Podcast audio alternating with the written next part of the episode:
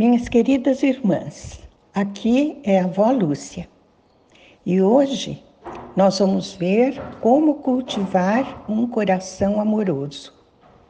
Vamos relembrar o que está escrito em 1 Coríntios 13, do versículo 1 ao 7. Ainda que eu fale as línguas dos homens e dos anjos, se não tiver amor, serei como o sino que ressoa ou como o prato que retine. Ainda que eu tenha o dom da profecia, de profecia, e saiba todos os mistérios e todo o conhecimento, e tenha uma fé capaz de mover montanhas, mas não tiver amor, nada serei. Ainda que eu dê aos pobres tudo o que possuo e entregue o meu corpo para ser queimado, mas não tiver amor, nada disso me valerá.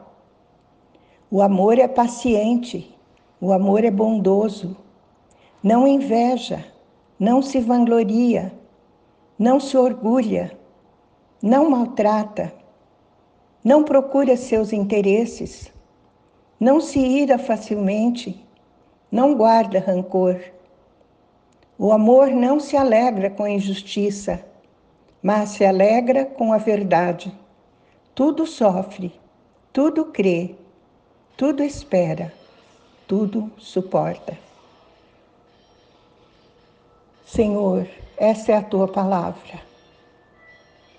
Ensina-nos, Pai querido, a amar do jeito que precisamos amar, para que o nosso amor seja verdadeiro, esteja de acordo com o desejo do teu coração.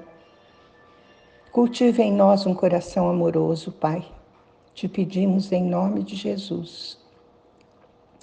Vejam, minhas irmãs, uma das mais belas descrições do amor colocado em prática que existem no mundo.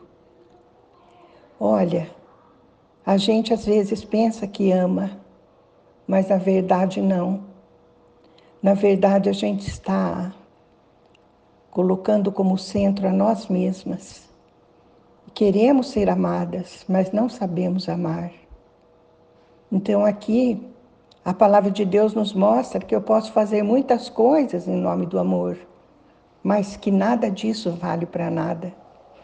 E depois, existe aqui uma própria descrição do Senhor Jesus como paciente, bondoso, sem inveja, sem vanglória, sem orgulho, sem procurar seus interesses, sem se irar facilmente, sem guardar rancor sem se alegrar com a injustiça, sem maltratar, alegrando-se com a verdade, tudo sofrendo, tudo crendo, tudo esperando, tudo suportando.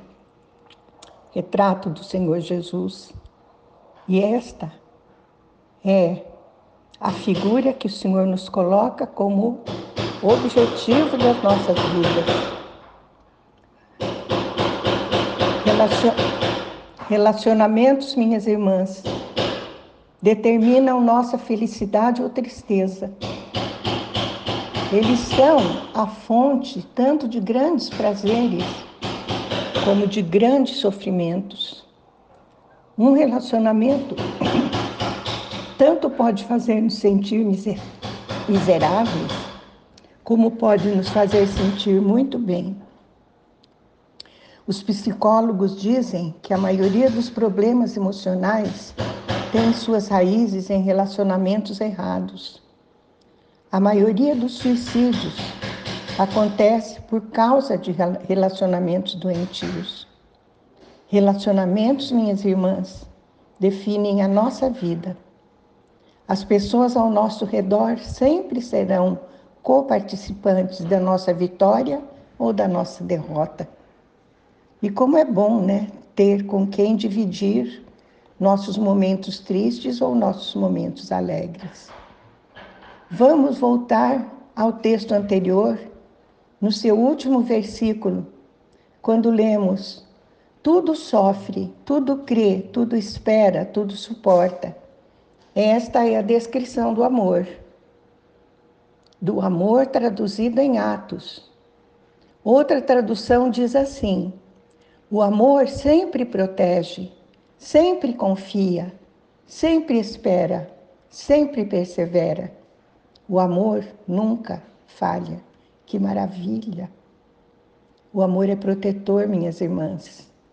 Confia, espera, persevera, insiste.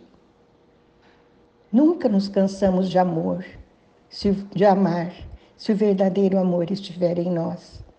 Outra tradução, Philips, em Cartas para Hoje, diz: O amor não conhece limites para a sua paciência, nem fim para a sua confiança, nem enfraquecimento de sua esperança. Ele é capaz de superar tudo. O amor jamais acaba. Que maravilha para nós meditarmos. Sem limites para a paciência, sem fim para a nossa confiança, sem enfraquecimento de nossa esperança. O amor supera tudo e jamais acaba. Vamos entender de uma vez por todas. Amar, minhas irmãs, custa caro e nos deixa exauridas, cansadas, porque amar dá trabalho Algumas vezes nos sentimos incapazes de amar. Esta mensagem é diferente, ela, ela é sobre você, minha irmã. Ela mostra como cuidar primeiro de você para depois você cuidar bem dos outros. Você algumas vezes já sentiu, ah, eu não tenho mais amor para dar. Isto acontece com alguns profissionais como professores, vendedores, gerentes, enfermeiros, garçons e tantos outros. Quando você atua numa área de contato constante com pessoas, você sabe o que é chegar em casa à noite e dizer: não consigo ver ninguém na minha frente. Não me sinto capaz de ajudar mais ninguém com seus problemas, reclamações ou dores. Simplesmente não consigo. Quais são então os segredos do amor eterno? Os segredos do amor eterno relacionam-se com três hábitos básicos que precisamos desenvolver. Os hábitos de um coração amoroso. Eu preciso desenvolver hábitos que me revigorem fisicamente, em primeiro lugar. Aí eu preciso desenvolver hábitos que me recarreguem emocionalmente. E tenho também que desenvolver hábitos que me renovem espiritualmente. Pelo fato de sermos uma combinação de físico, emocional e espiritual, precisamos trabalhar as três áreas de nossa vida. As três influenciam em nossa habilidade de amar as pessoas. Vamos terminar nossa meditação de hoje com o texto da tradução Philips. O amor não conhece limites para sua paciência, fim para sua confiança, nem enfraquecimento de sua esperança. Ele é capaz de superar tudo. O amor jamais acaba. Amém? Vamos orar. Pai querido, Concede-nos a graça de amar verdadeiramente, Senhor, de desenvolver, Senhor, um coração amoroso, de cultivar um coração amoroso. Torna-nos abertas e receptivas para receber a orientação que vem da tua palavra. Isto te pedimos em nome de Jesus. Amém.